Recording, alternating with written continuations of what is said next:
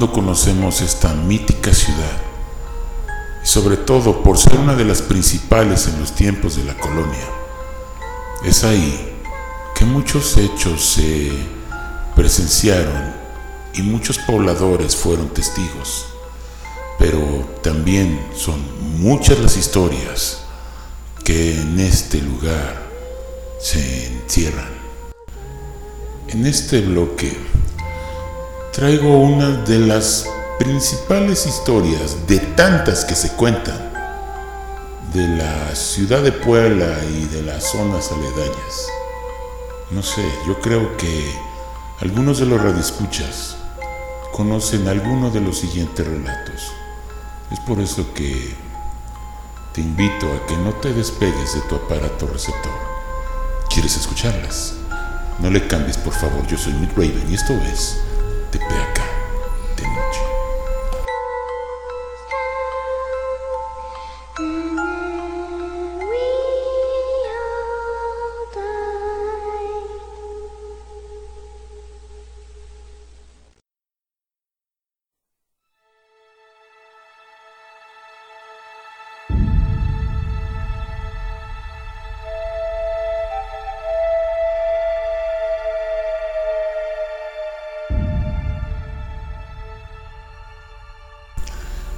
Este es un relato que comúnmente se encuentra en la ciudad de Tehuacán.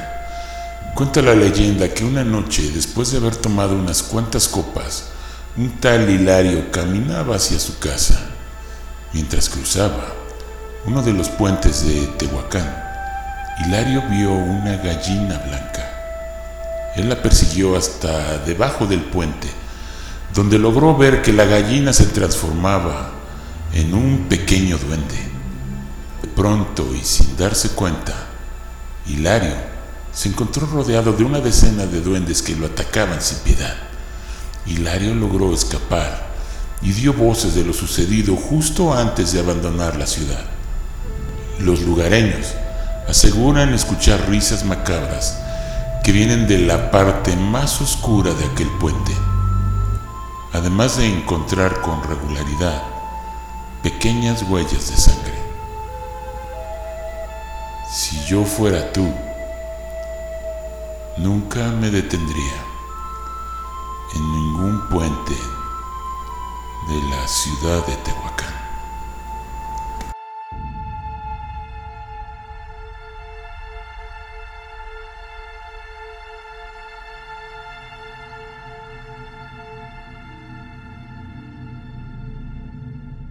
Mucha gente asegura que hay dos seres de ultratumba que deambulan la zona de los sapos para darle una lección a todos aquellos parranderos que abandonan a sus familias para darse una noche de copas y diversión.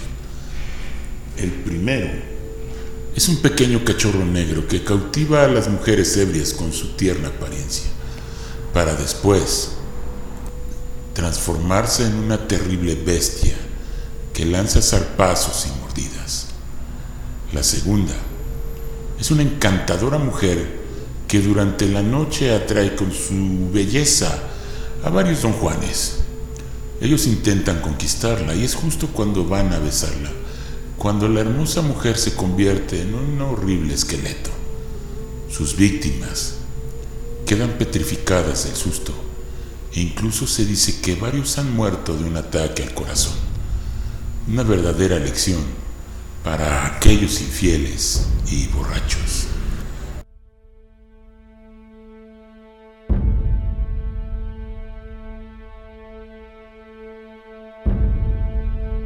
Existe una pequeña leyenda en lo que es la parte de Cholula, en una de las primeras capillas, denominada la Capilla de San Miguelito. Ahí los pobladores, contaban que anteriormente existía un personaje. Dicen que había un pequeño diablillo. Decían que un día apareció a las puertas de la iglesia una estatuilla de diablo tallada en madera. Cuando el sacerdote la encontró, decidió amarrarla y después guardarla. Los vecinos aseguran que la estatuilla escapa con regularidad para hacer maldades a la gente. Por eso, muchas tragedias que suceden en la, ciudad de Cholula, asesinatos, asaltos, etc., son achacados a este diabólico ser que aparece desamarrado al día siguiente en algún lugar diferente de la iglesia. El padre de la iglesia asegura que hay quienes van a pedirle favorcitos al diablo, como amor, dinero y sobre todo venganzas.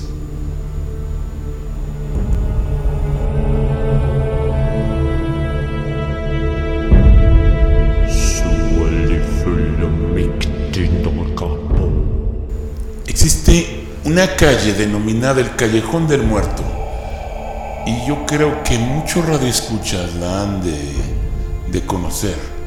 Se dice que en una noche lluviosa de 1785, Anastasio Priego, el propietario de una antigua hostería del barrio de Analco, corría a toda velocidad por las calles de la ciudad en busca de doña Simonita una partera que podría atender a su mujer y recibir a su hijo. Justo en el callejón de Illescas, en la 12 Sur entre 3 y 5 Oriente, un asaltante trató de quitarle todas las pertenencias a don Anastasio, quien en defensa propia mató al maleante y dejó el cuerpo a mitad del callejón. Vecinos del lugar aseguran que el espíritu del muerto se aparece ahí mismo asustando a los transeúntes. Años después, en otra noche lluviosa del mismo día del año, el padre Panchito estaba por cerrar la iglesia de Analco cuando apareció un hombre desesperado por recibir confesión.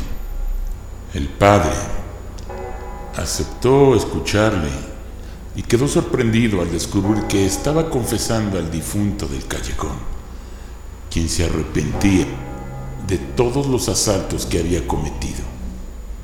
Una vez que recibió la absolución de sus pecados, la figura del hombre se desvaneció ante los ojos del sacerdote.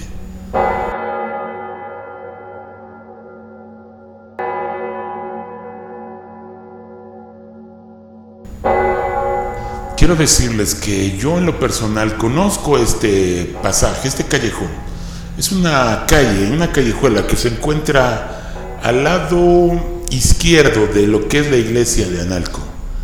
Yo la visité como eso de las 11 de la noche.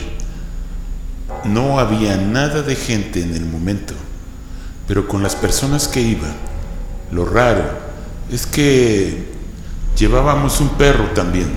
Fue cuando de momento el perro comenzó a ladrar como si le estuviera ladrando alguien. Pero lo más extraño es que este perro estaba ladrando hacia la pared, como si estuviera viendo algo ahí en medio de la calle, justo ladrando en la pared. Y si tú quieres ir a conocer esta calle, vas a encontrar un pequeño nicho en donde se encuentra una cruz con sus flores y alguna veladora.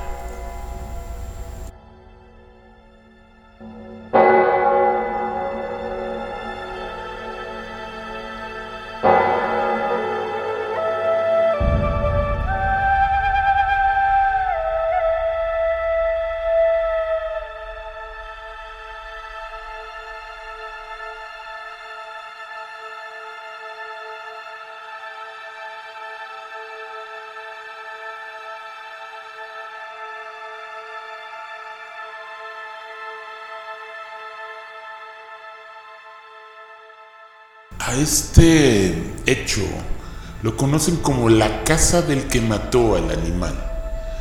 La próxima vez que pases por la casa número 201 sobre la avenida 3 Oriente, detente a observar su maravillosa arquitectura, sabiendo que era la casa del virrey de España, Pedro de Carvajal, un hombre viudo que cuidaba de sus dos hijos. Cuenta la leyenda que durante una fiesta en aquella casa, se apareció una terrible bestia que se comió a su hijo menor. Después, el virrey ofreció una gran recompensa para quien atrapase a dicho monstruo.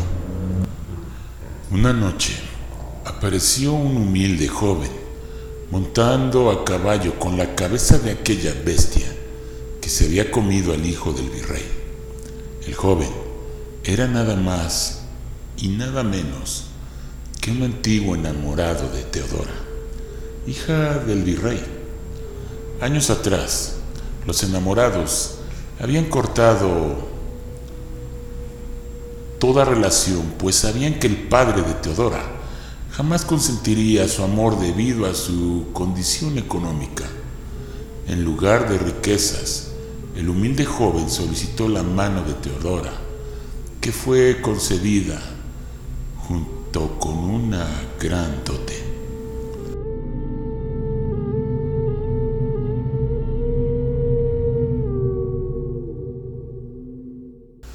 Esta casa es muy conocida en lo que es la, el centro histórico de la ciudad de Puebla. Muchos la han de conocer como la Casa del Sol de Puebla. Está justo en la esquina. Tiene unos tallados al lado de su entrada principal. Y también ha sido esta casa utilizada para una de las películas infantiles en donde la la niña de Teodora aparece en estos filmes. Los realizadores de estas cintas de, de la Nahuala, de la Llorona, de Chupacabras algunas otras que han utilizado a este personaje de Teodora, este se dicen que sí existió.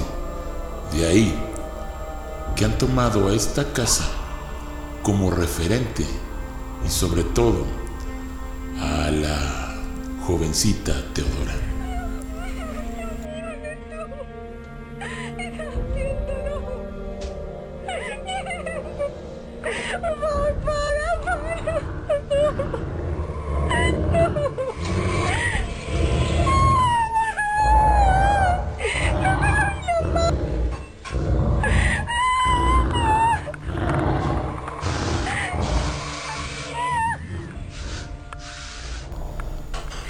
Los relatos que son tan bien impactantes por lo que mucha gente en este lugar cuenta es la famosa llorona de Tlasco. Muchos habitantes de la Sierra Norte de Puebla aseguran escuchar sus llantos por las noches. Al parecer, comenzó a escucharse por allá de 1796 y la gente testifica que la han visto deambular con sus largos vestidos blancos por la oscuridad de la noche. A esta mujer solo se le escucha llorar y gemir, sin clamar por sus hijos, como narra la leyenda original que existe en México desde la época colonial. Y créanme, en la Sierra Norte existen muchísimos relatos muy sorprendentes los cuales yo creo que nos podríamos llevar al menos tres programas hablando de tan solo una pizca de lo que se cuenta por ahí. Pero La Llorona de Tlasco es uno de los relatos más famosos y sonados, ya que mucha gente que ha ido a acampar por esos lugares se han llevado sorpresas muy desagradables. Así es que si tienes la suerte de ir a acampar una vez por esos lugares, ten cuidado. No vaya a ser que escuches a la mismísima llorona de Tlaxco.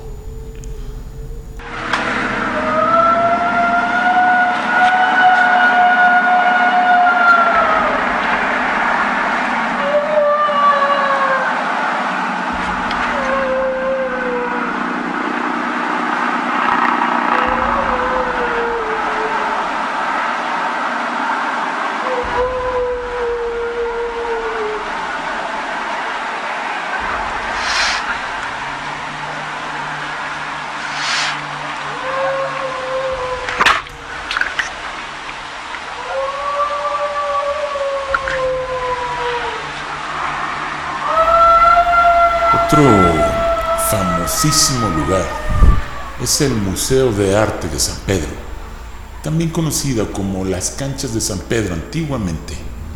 Este maravilloso lugar ubicado en la esquina de la 4 Norte y 2 Oriente fue construido antes del año 1600 como un hospital que estuvo a cargo de la milicia, la iglesia y el Estado. Pasaron muchos años y el inmueble ha sido utilizado como escuela de arte dramático, centro deportivo, biblioteca pública, oficina de pasaporte, registro civil, entre otros departamentos gubernamentales. No ha habido personal del lugar que no haya sentido algún tipo de presencias, escuchado ruidos extraños o ver sombras inexplicables. Fue hasta el año de 1998 descubrieron la razón de dichos sucesos. Y es que durante la remodelación del lugar, para convertirlo en lo que hoy en día es un museo, encontraron cientos de esqueletos humanos debajo del antiguo piso. Al parecer, todos aquellos que fallecían en el antiguo hospital eran enterrados en el patio del mismo. Te reto a que lo visites en las próximas noches del museo. Es probable que no solo veas arte, tal vez puedas sentir o ver una presencia extraña.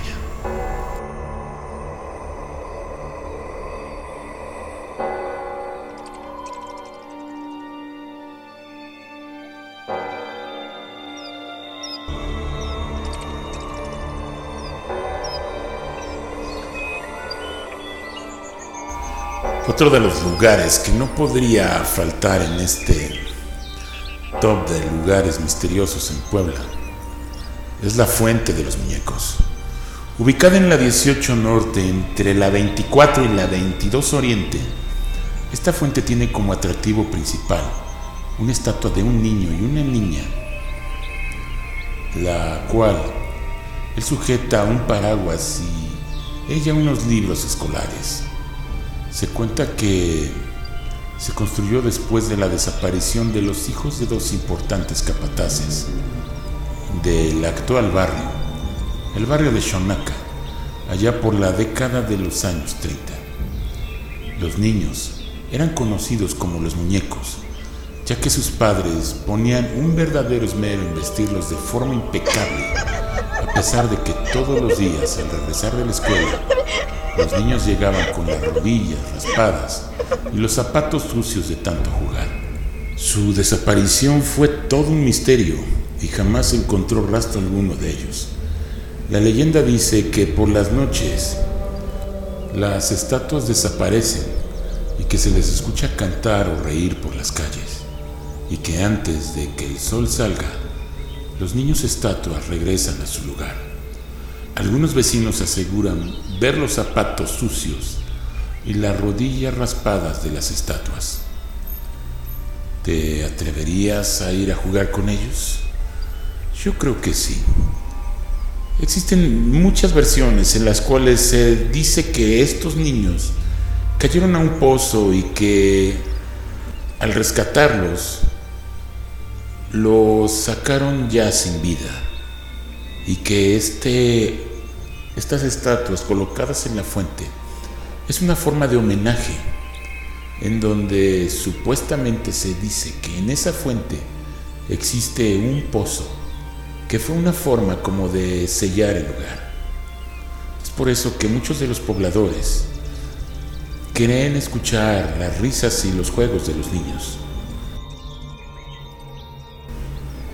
Lo interesante de este relato es que si tú los vas a visitar hoy en día, créanme que si los visitan, ¿qué será? Como eso de las 12 de la noche, se los digo por experiencia, existe un pequeño toque lúgubre en el ambiente, ya que nadie sale de noche en ese lugar. Y si te quedas un rato sentado al lado de la fuente, dándoles la espalda a los chiquillos, llega un momento en que sientes que alguien te observa. Haz la prueba y me platicas.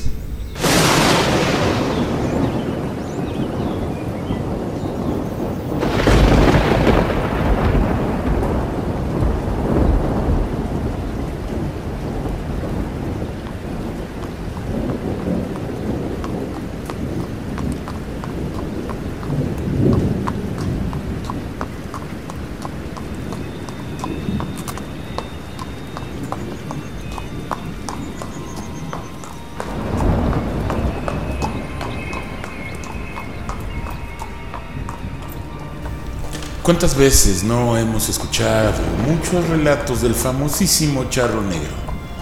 Hay uno en el teatro principal, el teatro de la ciudad, el puente de México, el río de Atoyar, así como diferentes patios del centro histórico de Puebla. Se dice que se puede ver a un hombre de una estatura descomunal vistiendo un reluciente traje de charro negro.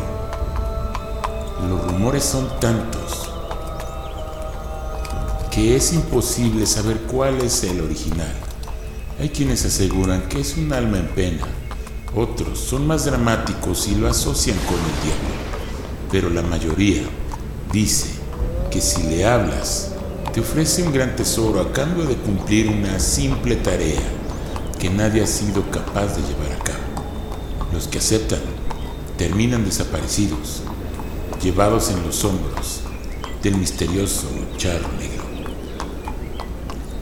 muchos, principalmente en la zona de Xonaca, Analco y parte del cerro de Amalucan. Antiguamente se contaba que este personaje siempre estaba montado en su caballo negro, pero lo más asombroso es que este, este ser, es de los más vistos en toda la República Mexicana y parte de lo que es Guatemala y Belice. También La Llorona. Se puede también decir que es otro de los seres que tiene mucho más relatos en toda la República. Raro, ¿no se te hace? Es algo muy extraño porque todo mundo conoce alguna historia, todo mundo ha escuchado alguna versión y todas, todas son escalofriantes.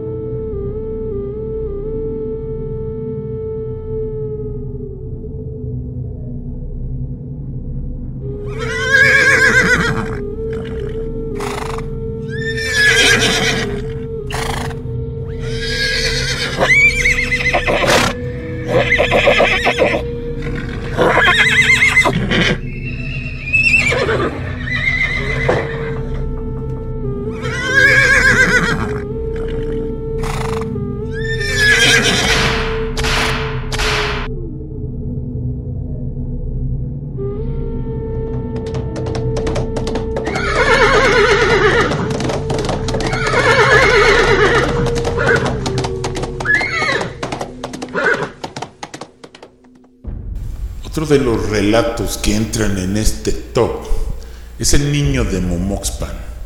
Ruidos, lamentos, gritos, sonidos de cadenas arrastrándose. Incluso se cuenta que pueden verse pequeñas flamas azules salir del suelo de Momoxpan. La leyenda dice que constantemente se aparece un niño de aproximadamente 8 años que usa taparrabos y guaraches Siempre se le encuentra excavando desesperadamente. Todos los que se han acercado a ayudarle coinciden en que el niño les dice que debajo de la construcción están los cadáveres de sus hermanos indígenas que fueron asesinados durante la conquista. El niño también asegura que esas almas no descansarán en paz hasta que sean desenterrados razón por la que ahí suceden tantos eventos paranormales. Muchos dicen que al hacer remodelaciones o excavaciones suelen encontrarse con restos de cadáveres, los cuales corresponden muchas veces a pequeños niños. La pregunta es, ¿y si el niño tiene razón? ¿Te atreverías a ayudar a excavar? ¿Quién sabe? Tal vez a la larga el niño de Momoxpan te pueda dar alguna recompensa.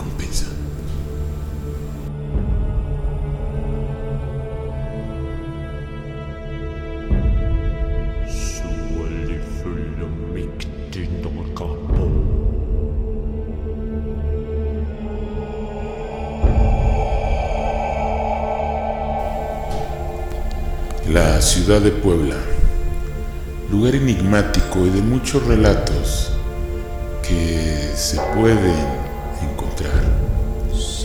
Más adelante, en otras emisiones, también daremos otros relatos de, de lugares enigmáticos como la expenitenciaría de Puebla, la famosa Casa de los Enanos,